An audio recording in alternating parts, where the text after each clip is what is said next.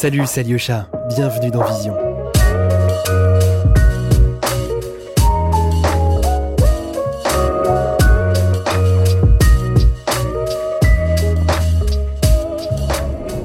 Ce podcast a été propulsé par Adobe.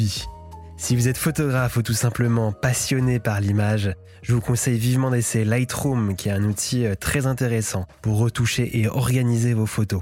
Vous pouvez par exemple ajouter un peu de saturation, dynamiser des images ternes ou enlever la distorsion. Il y a vraiment beaucoup de choses à faire avec Lightroom. On vous a mis un lien pour faire un essai gratuit dans la description. Très bonne écoute à vous.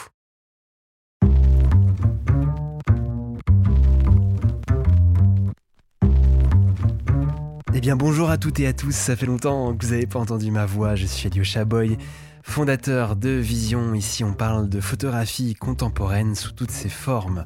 Aujourd'hui on est de retour dans ce format épisode que l'on fait de temps en temps, quand la configuration est possible, qui est tout simplement une table ronde autour d'un sujet précis, qui j'espère sera intéressant pour vous. Pour une fois, cas très rare dans Vision, nous parlerons d'une actualité chaude et vous avez euh, bah, sûrement lu le titre. Il s'agit de la présidentielle et de sa campagne. C'est un sujet qui est bien sûr beaucoup abordé en ce moment, parfois même démesurément. De notre côté, nous en discuterons à travers le prisme de la photographie, dont on parle moins dans ce type de contexte. Alors comment photographier la présidentielle? Comment déclencher et faire une photo quand on travaille pour un organe de presse, impliqué politiquement, que ce soit à gauche ou à droite? Comment être original et s'éloigner parfois de la photographie reportage classique, entre guillemets Voilà beaucoup de questions très intéressantes et nous avons eu l'idée d'inviter deux photographes expérimentés et talentueux, Agnès Derbet et Stéphane Lagoutte, tous deux membres de l'agence MIOP spécialisée dans la photographie documentaire et le photoreportage.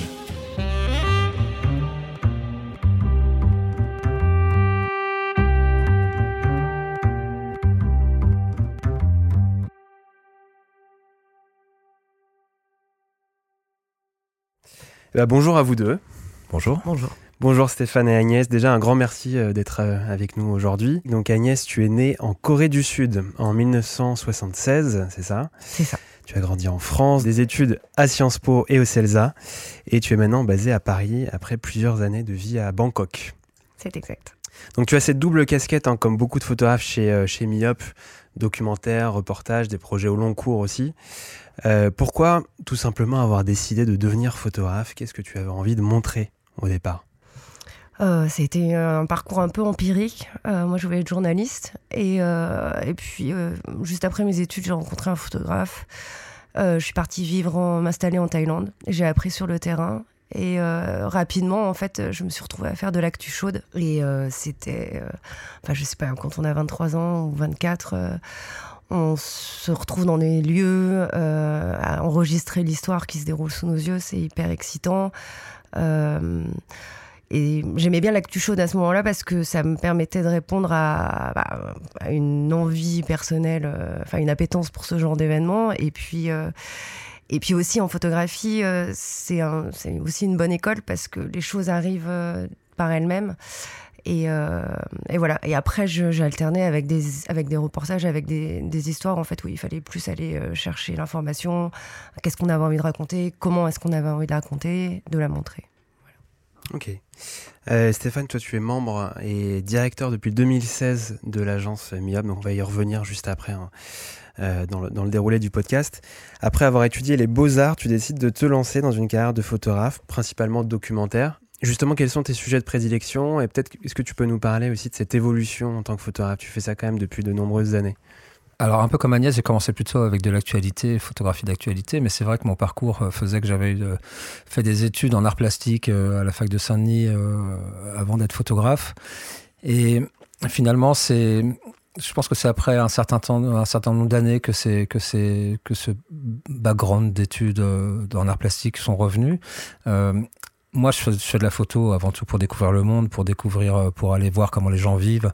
Euh, je suis plutôt spécialisé dans les sujets de société. Et, ça, c'est quelque chose qui me tient toujours, mais c'est vrai que je l'ai agrémenté depuis quelques années maintenant, peut-être depuis 5-6 ans. Euh, je suis passé aussi à une photographie, on dirait plus plasticienne ou documentaire qui utilise, euh, qui s'interroge vraiment sur le, sur le support, sur euh, comment travailler, comment adapter sa photographie euh, au sujet, comment la, la, la, manipuler, enfin la changer, la, la travailler dans le sens de dans le sens du propos qu'on veut qu'on veut tenir.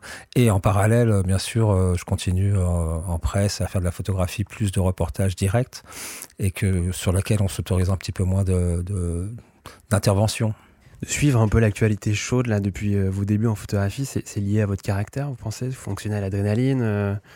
Oui, enfin c'est toujours c'est toujours euh, stimulant de se retrouver quelque part. Alors moi j'ai jamais couvert de guerre, hein, je suis pas un photographe de guerre, mais donc c'est de l'actu chaude jusqu'à un certain point, on va dire.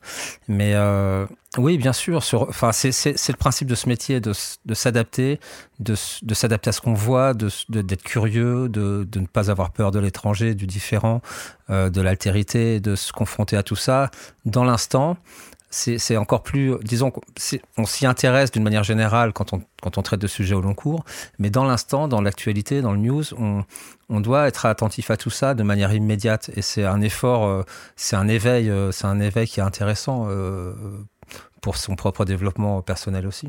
Je voulais juste rajouter, quand on se retrouve sur euh, l'actu je pense euh, typiquement au tsunami euh, en Thaïlande en 2004. Euh, il y avait tout, le, enfin, la terre entière était là pour couvrir euh, la catastrophe. Et en fait, comme il y avait tellement de monde que du coup, euh, même si il y avait beaucoup de choses à photographier, on pouvait aussi se permettre de photographier les choses un petit peu différemment. Et ça m'a beaucoup formé l'œil et voir en fait bah, quelle est la différence entre les photographies d'agence et moi ce que j'ai envie de raconter et comment et aussi rester plus longtemps parce qu'il y avait plein de gens qui, bah, allaient d'un endroit à un autre euh, pour trouver euh, la photographie des corps, enfin des choses assez, euh, difficiles. Et, du coup, moi, je, me souviens que je m'étais fait la réflexion en me disant Ah, bah moi, j'ai envie de rester plus longtemps pour voir, les choses, comment est-ce qu'elles vont se dérouler dans la journée, quelle va être la réaction des gens. Et, et, voilà, bon, après, c'était un, luxe aussi que je pouvais me permettre parce que j'étais pas en commande, j'étais partie toute seule. Hmm. On va parler de ce rapport aussi au temps par rapport à la commande et aussi au projet euh, un peu plus long. Alors on va revenir à, cette agence MIOP qui a été créée en 2005 et qui se compose aujourd'hui de plus de 20 photographes, 23 très exactement, qui est aussi un bureau, notamment avec la présence d'Antoine Kimerlin, ancien de Magnum Photo, qui est directeur éditorial. Alors j'ai lu dans un article de Nine Lives que MIOP euh, s'affirme, donc je cite, par la défense d'une photographie documentaire à la subjectivité revendiquée. Comment s'est organisée l'agence euh, depuis sa création et peut-être que depuis que tu en es le, directeur depuis 2016, euh, est-ce qu'elle a une ou des particularités? Alors moi, j'étais pas à la création. Je suis arrivé après cinq ans à peu près, quelque chose comme ça. Euh, mais dès le départ, ils, bon, ils étaient cinq photographes au, départ. Dès le départ, il y avait cette diversité de regards entre des photographes plus d'actualité, de reportage, et des photographes qui ont des démarches plus plasticienne au long cours, euh, euh, contemporaine, on, peut dire. Donc ça, c'est l'une des spécificités qui est restée valable dans, la structure, avec euh, cet intérêt commun de toujours se poser, enfin poser son regard sur des questionnement du monde, sur le monde. Et donc, quand je dis plasticien ou photographie contemporaine, ce sont, sont pas des, ce sont pas des projets, enfin des gens qui font des projets hors sol. C'est toujours euh, issu d'une réflexion sur, sur, quelque chose dont ils veulent parler, euh, euh, qui se déroule autour d'eux ou, ailleurs. Et en fait, il y a une, on se nourrit les uns les autres dans cette dans cette structure. Donc les, les je pense que les, photographes qui font plus du news sont sont aussi euh, acquièrent avec du temps, avec euh, la fréquentation des autres, avec les échanges qu'on a ensemble, euh, acquièrent aussi des, des visions euh, un peu différentes de leur photographie et des manières de procéder parfois parfois différentes.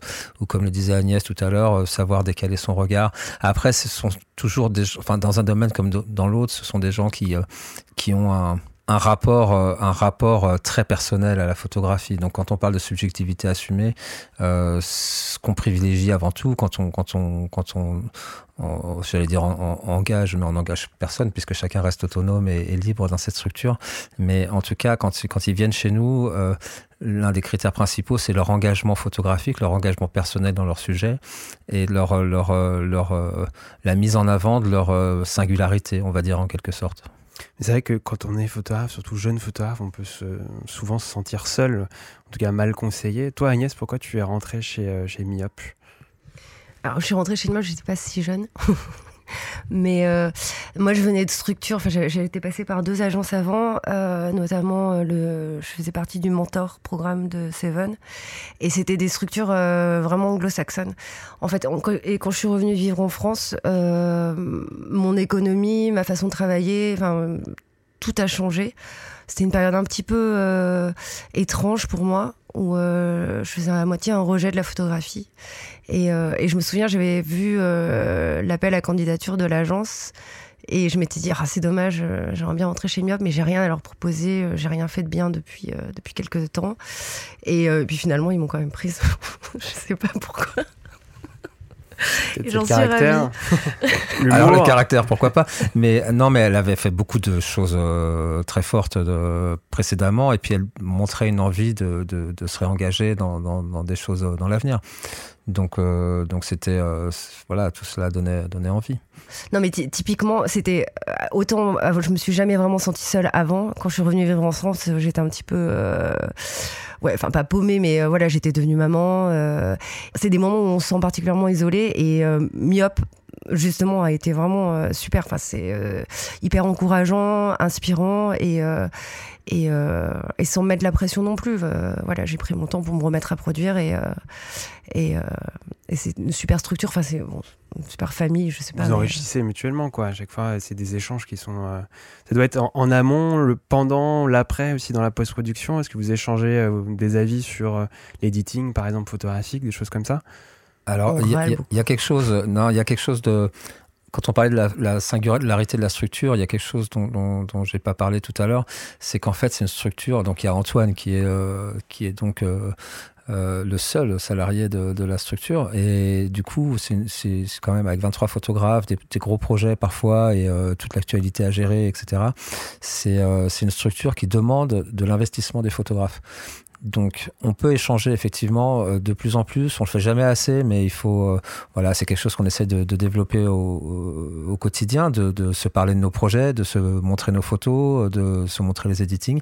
C'est quelque chose qu'on a fait un petit peu parfois par accointance entre photographes. Peut-être pas l'ensemble des photographes ensemble, mais euh, voilà, ça permet d'avoir deux, trois, quatre personnes avec qui on a, avec lesquelles on a envie de partager des choses. Mais en tout cas, la, la, singularité de la structure, ce qui fait qu'on se connaît très bien entre nous. En et c'est justement ça favorise l'échange, c'est que c'est que on demande de l'investissement des photographes dans la structure selon leurs capacités, selon leurs, compétences. Euh, ça va de, de la correction orthographique euh, de quelqu'un qui est très bon en orthographe, euh, à la traduction en anglais d'un autre, à de la maquette pour faire de l'édition avec l'un qui s'intéresse enfin deux en particulier qui s'intéressent à l'édition et, qui peuvent manipuler une design. Enfin, tout ça, c'est des, choses qui font que quotidiennement au bureau, il y a des gens, il y a des échanges, il y a des réflexions sur la photographie, sur où on va, sur comment on le fait, quoi. Hmm. C'est que je l'avais observé aussi aux rencontres d'art lors de ce, type de rendez-vous, la, complicité entre photographes. Euh, lors de soirées ou même euh, en pleine journée euh, où les photographes se retrouvaient, euh, de l'agence se retrouvaient, donc c'était intéressant. Alors on va, on va venir bah, au sujet du, podcast, donc la, présidentielle, la couverture de la présidentielle. Vous travaillez tous les deux pour des quotidiens, Agnès pour Le Monde et Stéphane pour Libération. Alors comment se passe justement le travail de commande pour ce type d'organe de presse, particulièrement pendant cette période? Euh, bah, pour Le Monde, euh, le journal a, euh, fait ce, a fait ce choix de donner des contrats, de mettre des photographes sous contrat, ce qui est hyper rare en fait dans cette industrie. Et ils le font pendant le, pendant le période de la présidentielle. Donc là, je fonctionne pas en commande. En fait, je, je, je suis staff pour le, pour le journal pendant trois mois. Donc ça se passe un peu à la dernière minute. pour l'instant, j'ai suivi à peu près tous les candidats. Et ça va de déplacement à un, plateau télé, à des meetings, euh, voilà, c'est assez, assez divers dans la forme comme dans le, comme dans le contenu du candidat. Donc dans le déroulé, comment ça se passe? C'est-à-dire que le journal t'appelle ou te prévient un petit peu en amont quand même sur les, événements? Oui, bah oui, oui, un peu en amont, ça dépend, ça dépend des événements. Euh, voilà, voilà, j'ai su ce matin pour ce soir. Euh, je suis partie ce week-end à Toulon, donc je l'ai su un petit peu en avance euh, parce qu'il fallait prendre les billets, etc. Enfin voilà, non. Et après, on part pas forcément avec un journaliste. et quand on est sur place, même si on est avec un journaliste, de toute façon, on travaille de façon plutôt indépendante, quoi, parce qu'on va pas chercher les mêmes choses. Stéphane, avant, de, pendant la préparation de ce, podcast, tu parlais aussi du, rapport aux équipes de campagne et même le rapport aux militants de chaque parti. Est-ce que tu peux nous en parler de ce côté-là? Moi cette année en fait j'ai pas j'ai pas j'ai pas vraiment couvert les, les, gros candidats ou les gros meetings. Donc c'est plutôt euh, un sentiment par rapport à enfin de ce que j'ai vu il y a cinq ans et aussi de ce que pas mal de photographes m'ont dit euh, auprès de certains candidats. Euh, moi c'est vrai que j'ai j'ai couvert que du moins de 5% là donc c'est forcément pas le même rapport avec avec les équipes de campagne qui sont parfois très contentes de voir un photographe présent dans le dans l'événement donc ça, voilà, ça se passe plutôt bien. Mais c'est vrai que j'ai des souvenirs euh, quand, euh, quand euh, Fillon commençait à avoir des soucis, avec d'avoir des problèmes avec des militants. C'est vrai qu'il y a quand même un certain nombre de candidats qui, qui, qui font un espèce de haro sur les médias et qui donc ne nous aident pas non plus à, à, travailler, enfin à être respectés à la fois de leur, leur personnel de campagne, mais aussi des, des militants qui sont là. Parce qu'ils vous voient, ils te voient par exemple lié à un organe de presse ou à un quotidien, et du coup ils te, te mettent tout de suite dans une case? Comment ça se Ouais, mais alors en tout cas, parfois il vaut mieux, mieux, retirer son accréditation. Ça m'est arrivé de retirer mon accréditation. Euh, pour pouvoir sortir des, des, des, des lieux qu'on nous imposait quoi parce que c'est vrai que alors ça peut-être qu'Agnès peut en parler mais il y a des il y a eu quelques quelques meetings cette année où euh, euh, apparemment, on nous, on nous, on nous bloquait. Et c'est ce qu'ils faisaient déjà il y a cinq ans. C'est-à-dire qu'on nous, en fait, leur, leur rôle, c'est de nous bloquer pour faire de l'imagerie, euh, de l'imagerie euh, de, leur com en quelque sorte. Donc, en quelque sorte, ils préparent le fond, ils prévoient le fond, ils prévoient d'où on va prendre la photo pour que ce soit ce fond-là derrière le candidat, avec éventuellement même des militants derrière le candidat, entre le fond et le candidat, pour qu'on aperçoive quelques drapeaux, quelques militants derrière qui sont, qui sont bien sélectionnés selon des critères euh, euh, à la fois euh, d'âge, de sexe, de couleur de peau, etc. Et, en fait, ça, c'est la fabrique de l'image dans laquelle ils veulent nous cantonner. Et voilà, c'est leur, leur jeu, c'est leur, c'est leur jeu de nous, de nous limiter à ça. C'est notre rôle à nous de, de, d'en sortir et de montrer euh, euh, si la, voilà, combien il y a de personnes dans la salle, de se rapprocher des militants, d'avoir un petit peu de, de, l'ambiance. Euh, en fait, on est journaliste, donc on doit, on se doit de, relater un événement et pas juste de montrer une image qu'ils attendent, quoi. Et ça, c'est, c'est une, une, une, une bataille permanente plus ou moins violente, ah, parce qu'on a aussi ce, ce, problème de services d'ordre qui sont parfois pas, euh, pas euh, très professionnels, euh, qui, qui, voilà, qui ne savent pas comment nous manipuler aussi, en quelque sorte. Enfin, manipuler, je le dis à Essian. Mais voilà, après, bon, on, on arrive moi j'ai de la chance avec Libé, c'est que c'est que ou quand je bossais aussi pour Society ou pour ce genre de presse, c'est que on a le droit de faire des conneries en quelque sorte, on a le droit de se faire euh, disputer, on a le droit de se faire sortir de la salle si nécessaire. Euh, ce sera jamais mal mal vu, mal pris par euh, par par le journal en question quoi. Est-ce que tu as des expériences à nous partager toi Agnès? De toute façon, c'est vrai que c'est l'idée, c'est de sortir euh, de la photographie de communication qui veulent, euh, veulent qu'on prenne. Enfin là, euh, c'était donc dimanche matin, hier matin. Euh, y avait Zemmour était sur un marché et apparemment il y avait quelqu'un qui était dans un fauteuil pour qu'on puisse, enfin dans un fauteuil, quelqu'un en situation de handicap et l'idée c'était de voir la photo, la séquence de Zemmour avec avec cette personne dans un fauteuil, mais c'est tout était fake. Donc après c'est comment est-ce qu'on prend la photo, est-ce qu'on la prend, voilà, il faut toujours être sur ses gardes.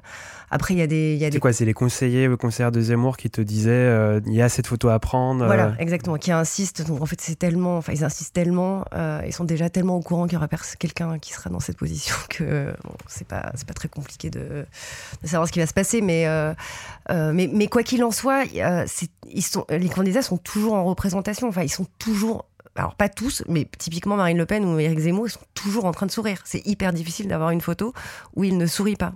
Euh, Jadot, il sourit moins. Mais, euh, mais, euh, mais voilà, bon, bah, après, ça, ça dépend. Euh, enfin, il faut qu'ils soient raccord avec, avec, leur, avec leur campagne et l'image qu'ils veulent donner. Mais, et donc, ils sont toujours, toujours en représentation. Et c'est pour ça qu'il faut essayer de choper une image, des, des, des, images, des instants qui soient un peu plus spontanés, ou où ils sont moins sur leur garde.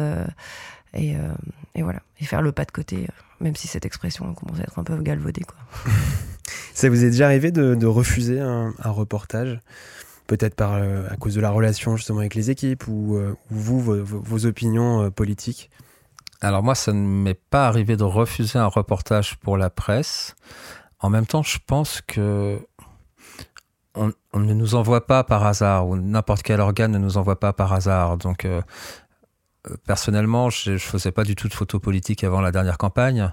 Euh, on a commencé suite à un projet de myop, on en parlera peut-être tout à l'heure, mais comme disait Agnès tout à l'heure, c'était marrant, elle disait euh, j'étais pas en commande, j'étais très libre euh, pour le tsunami. Et c'était un peu pareil, c'est-à-dire que ce, travail, je l'ai fait de manière, enfin, pour, donc pour Myop, il n'y avait pas de commande presse, donc je suis parti personnellement d'une manière très libre, avec des photos au flash très, très, un petit peu, un petit peu violentes avec les militants, les candidats, etc. Donc, de fait, ce sont, ce sont les, les journaux qui s'intéressent à, cette, à ce genre de vision-là qui, me font travailler. Et du coup, je vois, il n'y a pas trop de raisons que je refuse, euh, que je refuse une commande. S'il y avait un journal d'extrême droite qui me passait commande ou quoi, bon, je, ne le ferais pas forcément. Euh, et à l'inverse, euh, on m'a proposé lundi dernier de faire les photos officielles de de Roussel au salon de l'agriculture. Donc le PCF m'a appelé euh, directement pour, euh, pour ça. Et j'ai refusé aussi parce que euh, ben, en tant que photographe reporter, je pensais qu'il fallait pas travailler pour un, pour un parti politique. Vous écoutez Vision, podcast de la photographie contemporaine. Le lien est tout trouvé avec la, question présente. Est-ce que, selon vous, euh, vous devez avoir une, opinion politique euh, quand vous déclenchez? Est-ce que vous croyez à la neutralité journalistique? Euh, non, bah une opinion politique, on en a, mais enfin, c'est surtout avoir une conscience politique. je pense pas, enfin, je pense pas qu'on puisse travailler sans avoir une opinion sur tel ou tel candidat. après, c'est savoir comment est-ce qu'on l'utilise pour, pour, pour, pour, prendre ses photos de toute façon, enfin la, neutralité, je sais pas, c'est un vieux débat, mais euh, qui, est plutôt obsolète. Si on, si on est photographe aujourd'hui de presse et si on nous passe des commandes ou si on se fait embaucher, c'est, c'est parce que, euh, euh, parce qu'on, parce que notre employeur, euh, enfin le journal en tout cas, veut qu'on développe un certain regard. typiquement, Mathieu Pollack chez Au Monde, au début, bah, moi comme j'étais, enfin je faisais pas vraiment de photographie politique non plus, j'envoyais des photos un petit peu safe dans mon édit total et c'est lui qui m'a encouragé à envoyer finalement que les photos que j'avais envie d'envoyer, euh, voilà, en me poussant sur mon regard. enfin, depuis le début de la campagne, il, me débriefe à chaque envoi et, euh, et il m'encourage là-dessus, quoi. Les choses transparaissent d'une manière ou d'une autre. Je crois que c'est par devers nous, les choses ressortent quand même un, peu. Euh, j'avais essayé, c'est ce que je disais, j'avais un, processus euh, il y a cinq ans qui était assez rodé euh, avec ces des coups de flash en direct. Et un peu à la Bruce Gilden, c'était vraiment, voilà, ça faisait ressortir les émotions. Ouais, c'était peut-être un peu moins sharp ou moins, comment dire, déformant que Bruce Gilden et ce côté très, très comment dire, euh, de netteté excessive qu'il a lui. Euh, alors moi, mes photos sont nettes, mais euh, il y avait moins ce, il y avait, il y avait moins ce, cette volonté de, refaire ressortir la, matière d'une manière un peu excessive que lui que lui peut avoir. mais oui, donc c'était et, ce processus, j'ai essayé de le faire de la même manière. donc j'avais commencé pour les primaires, primaires de droite, j'ai essayé de le faire de la même manière pour les primaires de gauche et puis ensuite pour le reste de la campagne, en me disant mais comme ça commençait par les primaires de droite et que, bon, a priori, on est plutôt à gauche dans ce milieu malgré tout, je me suis dit, bon, en gros, tu as été, euh, été un peu salaud avec les primaires de droite. C'est pas une raison de pas faire la même chose pour celle de gauche, voir ce qui s'en dégage. Et donc, j'étais un peu curieux de voir quel résultat j'aurais. Euh, donc j'ai fait le même processus et de fait, les personnes ne ressortent pas de la même manière. Mais c'est pour moi, en fait. C'est-à-dire que finalement, ça fait, ça fait appel. Je pense que la photographie sort une réalité, malgré nous aussi, c'est que ce sont pas le même genre de, de personnes euh, qu'il y avait en face. Et finalement, je me sentais plus proche des militants de, euh, de la gauche que des militants de la droite. Mais ne serait-ce que par des, tenues vestimentaires finalement peut-être ou des des, des, des, des, traces des traces de société de soci sociale sur, sur, sur eux. Et même s'ils avaient l'air aussi ridicules que les autres parfois finalement ça me semblait moins violent. Mais ça après chacun chacun y voit son il voit selon ses propres selon ses propres euh, sa propre personne et ce qu'il ce ce véhicule avec lui quoi Bon, Agnès, tu disais que tu étais souvent appelé euh, à dernière minute euh, par les, quotidiens. Même là, pour la préparation de ce podcast, bon, ça s'est fait assez, facilement finalement, mais on ne savait pas trop si vous deviez partir dans telle, telle ou telle ville. Est-ce que vous pouvez nous parler de votre rapport au, temps euh, Comment le gérez-vous? Alors souvent, voilà, vous devez envoyer, ce que tu disais Stéphane, bah, juste avant de venir, j'ai envoyé une quantité de photos que je devais envoyer avant 13 heures. Euh, comment gérez-vous ce, stress en même temps, cette adrénaline, euh, ce besoin vraiment d'envoyer aussi assez rapidement les, photographies euh, à la presse? Moi, j'aime bien les contraintes. Donc, j'aime bien, j'aime bien être serré par le temps. là, c'est même pas de temps de, savoir les choses un peu à la dernière minute, qui, je pense que c'est aussi inhérent à cette campagne un peu étrange de 2022. Mais on doit aussi envoyer des photos pendant l'événement parce que bah, le fait aussi. Il y a des lives et euh, donc on envoie des photos euh, pendant, le meeting ou pendant le déplacement. Et euh, donc voilà, il faut éditer hyper rapidement. Il faut éditer sur son boîtier ou sur son téléphone. Donc c'est pas la même chose qu'éditer sur son, ordi. Il n'y a pas de post-prod. pendant qu'on envoie les photos, bah, peut-être qu'on en loupe une. Donc, mais après c'est un stress. Enfin, c'est juste qu'on réfléchit différemment. Et moi j'aime, et, j'aime. Oui, enfin, c'est pas de l'adrénaline, mais mais c'est quelque chose que j'aime bien. Ouais. Comment faire ressortir une vision, une approche quand on n'y a pas de post-prod, par exemple? C'est vraiment que dans la compo, là, du coup, que ça se passe Quel est votre avis là-dessus? Bah, de toute façon, la post-prod, j'en ai. Enfin, c'est quelque chose que j'ai découvert euh, ces dernières années parce que parce que j'ai commencé au négatif et puis après j'avais j'avais quand je suis passée au numérique, euh, j'aimais pas ça. Et du coup, c'est pas quelque chose que je que j'ai exploré. J'ai essayé de continuer à photographier au négatif, au moyen format, mais ça me plaisait plus non plus. Donc c'est quelque, enfin la composition, c'est tout, enfin c'est ça quoi. Enfin c'est euh, c'est des moments. Euh, euh, il faut savoir anticiper les choses. avec le numérique, il faut peut-être savoir plus les éditer a posteriori, mais mais c'est oui, enfin c'est la lumière, c'est c'est les expressions, c'est tout, c'est des des instants, c'est des instants. La post prod c'est juste je sais pas, une prolongation de, l'outil numérique qu'on a aujourd'hui avec lequel on peut faire des trucs de dingue. Stéphane, toi, est-ce que tu as un, avis là-dessus? Toi, justement, qui avait euh, bah, opté pour un cadrage, euh, des choix très forts de composition, et c'est ce choix aussi esthétique euh, de faire des photos au flash, lumière très directe, tu nous en as parlé juste, juste avant. voilà, est-ce que tu peux nous, en parler de ce, de ce choix fait en, en 2016 Pourquoi avoir voulu photographier de cette manière? Alors juste d'un mot par rapport à Agnès sur l'histoire de post-prod et des envois en direct. Moi, je, effectivement, il y a des envois en direct, mais je, ne supporte pas d'envoyer une photo pas du tout euh, retravaillée. Alors le truc, c'est que c'est que c'est travaillé un peu grossièrement sur le moment. C'est euh, et effectivement, elle a tout dit hein, sur le côté. Euh, bon, il y a le cadre, il y a la façon de faire la photo, il y a la lumière, il y a le moment, il y a, y a ce qui se passe dans l'image, il y a tout ça. Mais c'est vrai que la post-prod permet euh, l'amplification de ce qu'on met déjà dans l'image, je trouve.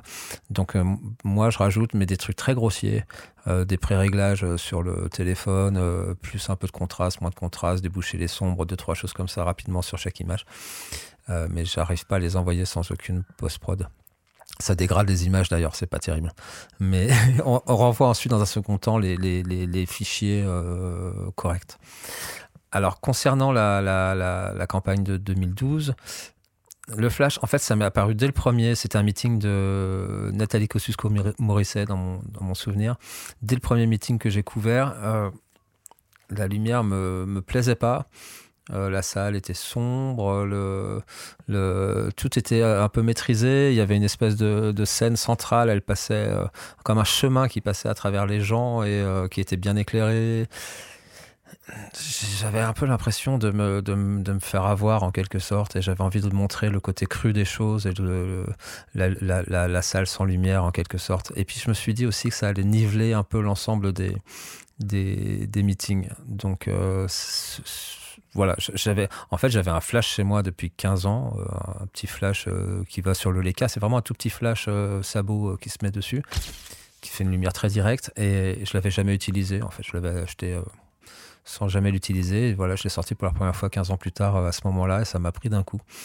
Donc j'ai commencé à travailler sur les questions de salle et puis le, candidat qui apparaissait au milieu des gens euh, euh, avec ce flash. Et ensuite j'ai continué en me rapprochant de plus en plus des, militants et des candidats pour obtenir ces très gros plans de visage. Euh, les très gros plans, c'est une partie du travail, mais c'est euh, l'ensemble du travail était euh, toujours sur ce même système, mais sur cette, cette idée en fait que j'allais pas, que j'allais maîtriser ma lumière plutôt que de prendre la lumière qu'on m'offrait en quelque sorte. Et aussi, ça, ça, ça permettait de figer des, des, mouvements de foule, des moments très, très, où tout bouge beaucoup avec entre la bagarre entre les différentes caméras, les photographes, les, radios et les militants qui veulent voir leur candidat en fait ces mouvements de foule très intenses. Euh, ça, enfin, le flash permettait de figer un, petit instant comme ça, euh, euh, fugace, et de, faire ressortir le mélange des corps, la, folie de l'instant, l'énergie de l'instant en quelque sorte. Euh, Agnès, toi, on en parlait euh, juste avant l'enregistrement. Est-ce que tu as, toi, euh, sorti des séries de, ces, de ces photos de reportage Là, tu me parlais de, grimaces, d'expressions lors des différents meetings, surtout chez Zemmour, même Le Pen aussi. Est-ce que tu peux nous parler de ces expériences-là?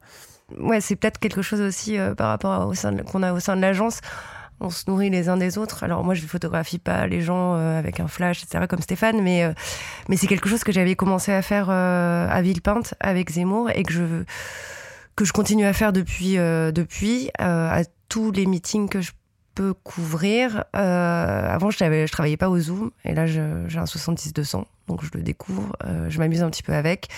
Je photographie en vertical. Euh, j'ai pas encore du tout la distance, le recul que dont Stéphane parlait par rapport à ces images euh, de militants euh, de gauche, de droite, etc. De toute façon, en ce moment, le rythme il est tellement soutenu que voilà. Mais je, le fais. je le fais un peu, enfin, je le fais constamment à chaque, à chaque meeting. Et voilà, je me laisse aussi le temps. J'ai hâte de redécouvrir ces photos. Je suis contente de les faire, mais je, je suis contente aussi de ne pas les regarder encore, euh, de ne pas savoir ce que je veux en faire euh, encore. Et quel est votre rapport, euh, je suis curieux, de, par rapport aux autres photographes, avec cet esprit de compétition quand même qu'il doit y avoir? C'est moi? Non, Stéphane est très compétitif. non, non, ça, ça, bon, ça va bien d'une manière générale. Après, hmm, comment dire? Bon, il y en a que je commence à connaître avec le, avec le temps je, enfin, je suis arrivé à la politique il y a cinq ans, donc euh, ça, ça, reste assez récent. J'ai fait assez peu d'entrées des conseils des ministres ou des choses comme ça, où finalement, ce sont un peu euh, toujours les mêmes photographes qui sont là, des agenciers qui, euh, qui se connaissent les uns les autres. Et c'est vrai que moi, j'ai toujours. Et puis, quand on vient pour Libé, parfois, on se fait un petit peu euh, comment dire, un peu, un peu vanné, quoi, parce que on est euh, la personne un peu libre, un peu autorisée de faire, euh, d'arriver juste avec un 35 mm alors qu'il faudrait un 200 et, et finalement, bon, c'est pas, c'est pas très méchant, mais il y a un petit côté comme ça de, de, de voilà, on nous montre un peu du doigt, quoi, vaguement. Et moi, moi, je suis un peu solitaire aussi, donc, euh, donc euh, j'ai, euh, je, je, je, je, noue pas tellement de, de, rapport avec les autres. Mais c'est agréable quand même parfois d'en croiser, de se dire bonjour, de se parler un petit peu comme ça. Après, il y en a quand même quelques-uns dans tout ça que je connais mieux et avec qui on, on prend plaisir à discuter. Mais il n'y a pas de, les photographes sont pas très gênant. On se, on se, enfin, je trouve en, prise de vue, on se respecte assez, je trouve les uns les autres. On se, on se laisse la place si nécessaire.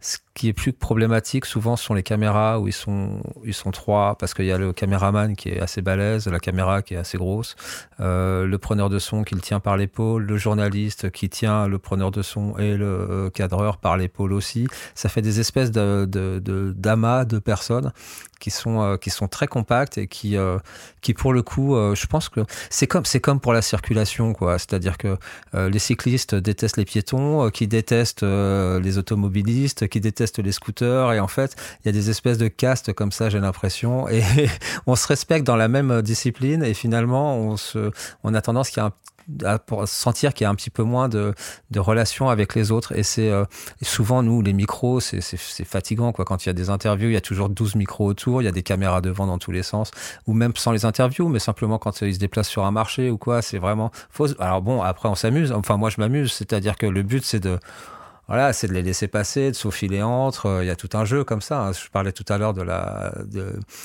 comment dire, du service de sécurité. C'est un peu pareil avec les cadreurs, etc. Il y a une espèce de jeu, euh, de jeu à se faufiler, à passer au bon endroit, et puis, euh, et puis voilà, sans forcément. Enfin, il y a, me concernant, en tout cas, il y a toujours un respect du cadre de l'autre. Donc, je vais pas non plus lever ma tête devant une caméra, mais je vais essayer quand même de, me faufiler pour être devant, euh, sur le côté à un moment donné. Voilà, c'est un peu. Et puis quand ça se déplace, ben faut repérer un poteau. Ils vont devoir se décaler. On est caché derrière le poteau. Du coup, on va pouvoir se euh, rentrer dans la bulle à un moment donné. Enfin voilà, c'est tout un jeu comme ça. Moi, j'aime bien les perches. non, parce qu'en plus, je fais plein de verticales en ce moment. Non, mais après, se décaler, enfin, prendre un petit peu de distance par rapport à ce groupe de journalistes, c'est aussi raconter euh, ce que c'est vraiment la campagne, quoi. C'est pas un candidat qui se balade sur un marché, euh, qui fait un selfie avec une dame, quoi. C'est euh, tout un amas de journalistes tout autour et, et c'est intéressant de raconter ça aussi, quoi. C'est tout le contexte. de la campagne. Ouais, ouais, on les intègre dans le champ aussi, ça c'est sûr, c'est une bonne. C'est un élément du réel, quoi. Vous écoutez Vision. Suivez-nous sur Instagram pour plus de news et de photos. Agnès, Stéphane, est-ce que vous avez eu ou vécu en tout cas un moment très fort que vous avez photographié lors de cette campagne ou bien euh, une autre?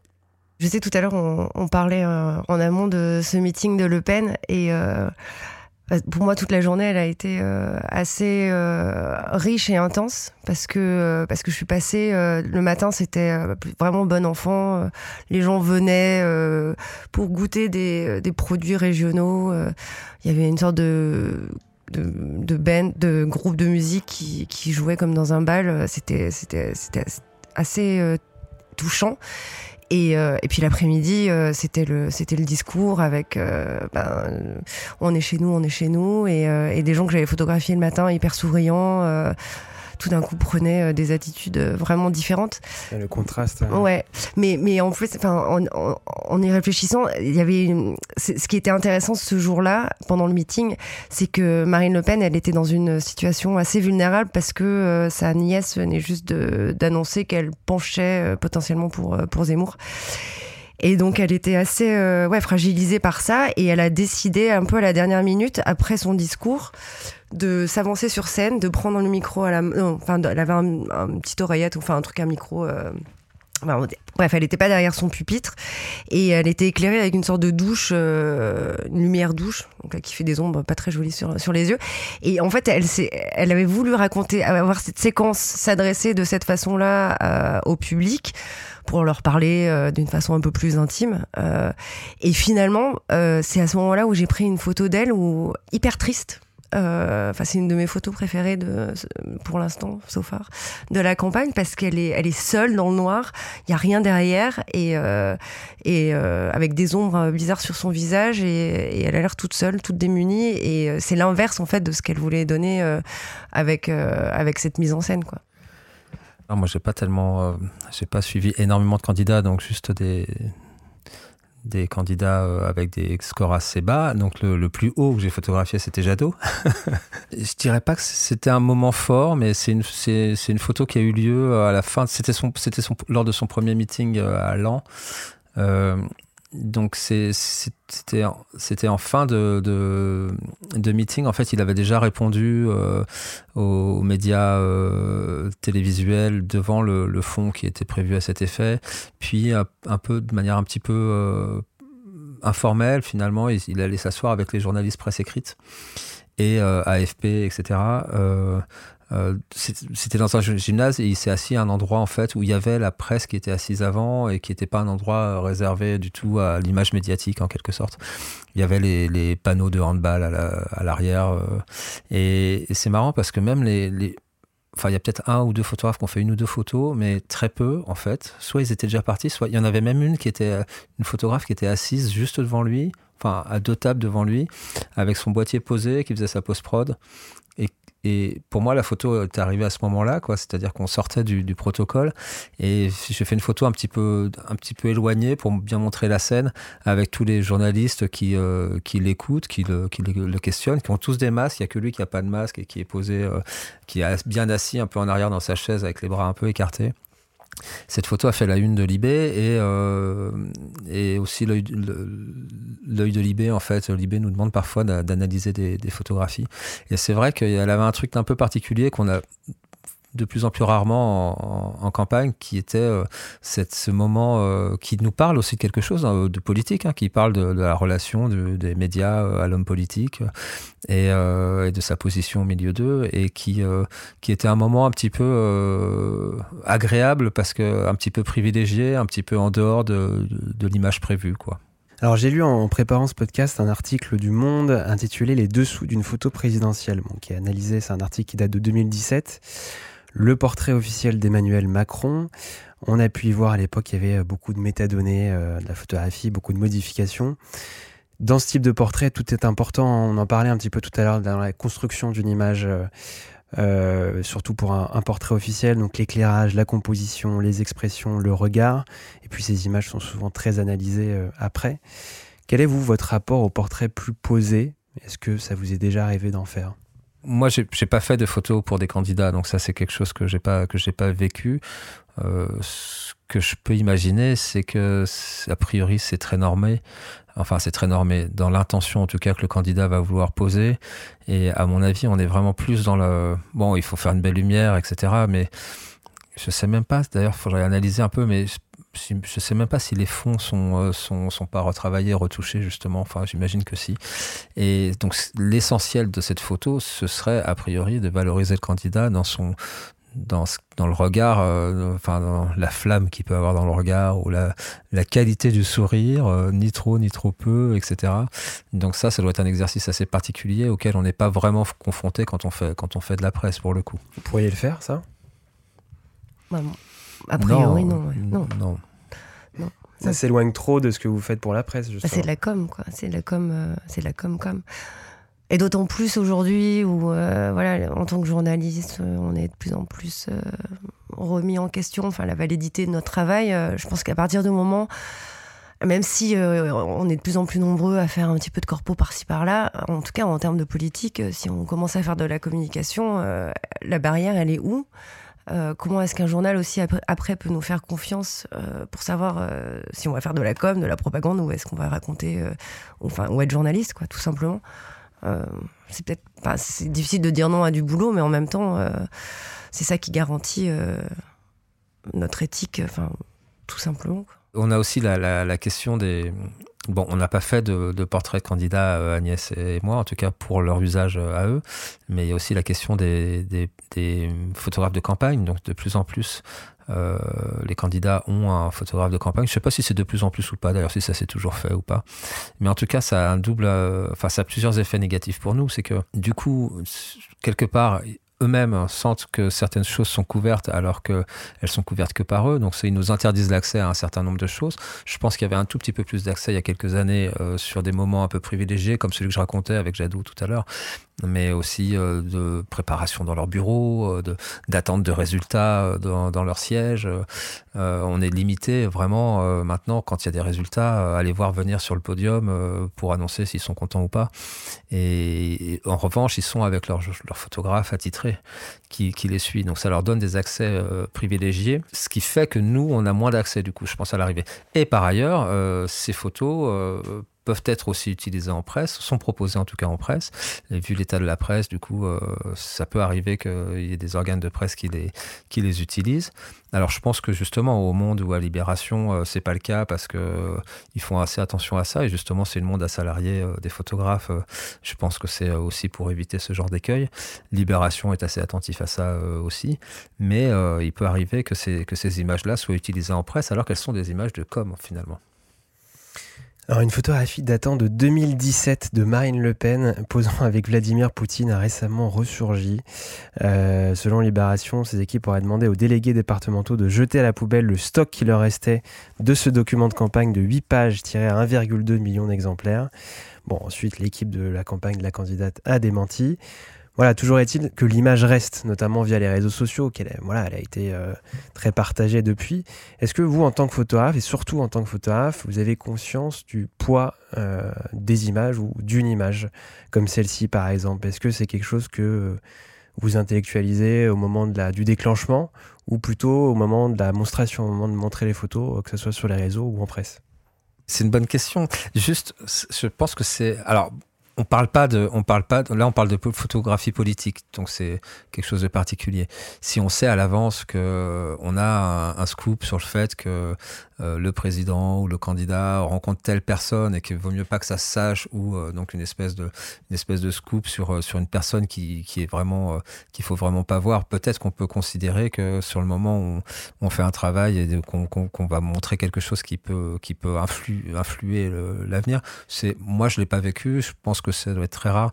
En tout cas là dans, en l'occurrence c'est plus l'histoire qui sera qui, qui se pose sur la photo par la suite euh, après, si on parle de photos de guerre ou de photos, euh, je pense que je pense que là, pour le coup, on est sur un autre sur un autre niveau et que effectivement, euh, la motivation de photographes, enfin l'une des motivations des photographes qui sont sur le terrain, c'est aussi de, bah, de participer d'une manière ou d'une autre à, à quelque chose d'historique et donc potentiellement qu'il y a un effet, alors pas forcément changer le cours de la guerre, mais euh, changer le cours des personnes qui, fuient cette guerre, par exemple, ou euh, intéresser des, organismes, des, associations à gérer ces questions-là. Euh, donc il y a un effet, il y a un effet pas forcément sur l'histoire, mais sur la, sur la, sur la, sur les effets de, l'histoire en quelque sorte. Juste si je peux rajouter, c'est un, des écueils euh, typiques du numérique et encore pire maintenant euh, vu qu'on peut envoyer des photos directement de son boîtier, c'est que euh, bon, ça dépend des situations, mais parfois il faut prendre du recul par rapport à la scène qu'on vient de voir, parce que bon, là on s'agit de, on parle de politique, c'est c'est un pays qu'on connaît, avec des candidats qu'on connaît. Euh, on a des outils intellectuels pour, euh, pour décoder la situation qui nous est donnée à voir. Euh, mais je sais pas, forcément, ça doit arriver sur d'autres terrains où on n'a pas toutes les informations en tête pour, pouvoir décoder ce qu'on voit et, euh, envoyer ces photos euh, rapidement tout de suite euh, voilà enfin il y a toujours ce risque d'être manipulé et je pense que c'est pour ça aussi qui fait c'est ça qui fait la différence entre être journaliste et, juste preneur d'images voilà enfin prendre une photo pour Instagram et être un photojournaliste ou un photodocumentaire c'est c'est être prudent par rapport à cette manipulation. Ça, vous est déjà arrivé, par exemple, de voir une de vos images sur un Twitter par exemple, euh, et d'avoir euh, voilà, des gens qui la commentent et qui euh, la critiquent par exemple. Je sais que c'est arrivé récemment à un, photographe qu'on a, interviewé, nous dans Vision, Bobby, avec Mélenchon. Il me semble qu'il y a eu beaucoup de, pas si c'est des critiques, mais tout un débat autour de, des portraits qu'il, avait fait de, lui. Est-ce que ça vous est déjà arrivé vous?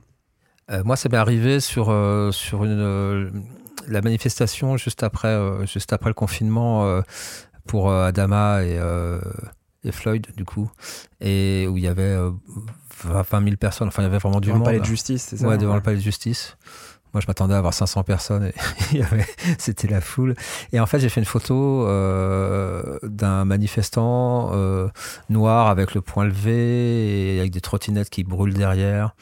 Et bon, pour moi, pour moi, c'est presque normal de brûler des trottinettes dans une manifestation. Je veux dire, c'est c'est plus plus vraiment un sujet, je trouve. Euh, et en fait, ça avait été repris par un site d'extrême droite. enfin, ma photo avait été reprise par un site d'extrême droite et je sais plus exactement ce qu'il disait, mais quelque chose sur sur la dangerosité des Noirs qui qui cramaient la France, enfin des choses comme ça.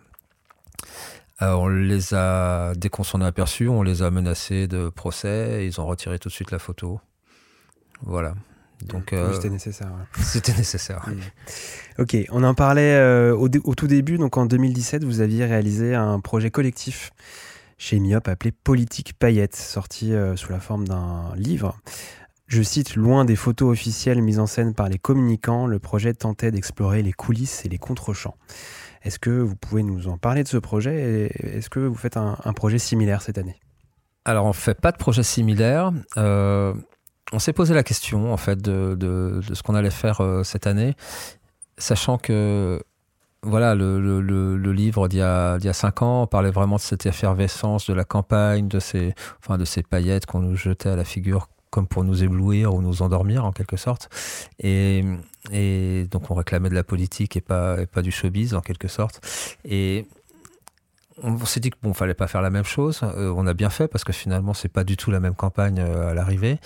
Euh, l'idée qu'on avait au départ, c'était de, faire un sujet plus en profondeur sur, sur la France, sur le territoire français aujourd'hui et aller essayer d'aller sur des thèmes de campagne, en campagne. Et puis il y a eu la, il y a eu l'appel euh, de la BNF, enfin du ministère de la Culture pour les photojournalistes.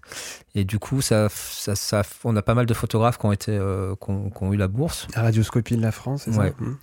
On a pour l'instant 10 photographes qui l'ont, qui, l'ont, qui, l'ont, qui l'ont eu. Et il y a la deuxième session, donc on espère en avoir encore quelques-uns derrière. Donc ça a un petit peu euh, bloqué ce, ce, projet qui finalement se fera, euh, se fera en dehors, en quelque sorte, de la, de la campagne. Donc pour l'instant, on n'a pas. Euh, alors peut-être qu'au dernier moment, on fera quelque chose d'un peu impulsif, d'un peu, d'un peu, d'un peu court juste avant le, les élections. Mais voilà, ce projet au long cours finalement s'est transformé sur quelque chose de plus, de plus long, en dehors de la campagne. Donc euh, finalement, euh, c'est peut-être aussi un. Ça reflète peut-être un peu ce qui se passe, c'est que finalement le monde suit son cours et cette campagne est un peu on va pas dire particulière parce que c'est, mais c'est une campagne qui, qui, disparaît un peu derrière les, derrière les affres du monde en quelque sorte. Bien, merci, c'est une belle conclusion, euh, Stéphane. Merci Agnès. Merci Stéphane. Merci beaucoup. Merci, à toi. Bon, vous pouvez retrouver les, photos euh, de nos deux invités sur leur site, sur le site de Miop. On mettra aussi quelques images euh, sur notre site, sur notre Instagram. Quant à nous, on se retrouve très vite pour le prochain épisode de Vision. Je vous dis à très bientôt. Ciao, ciao.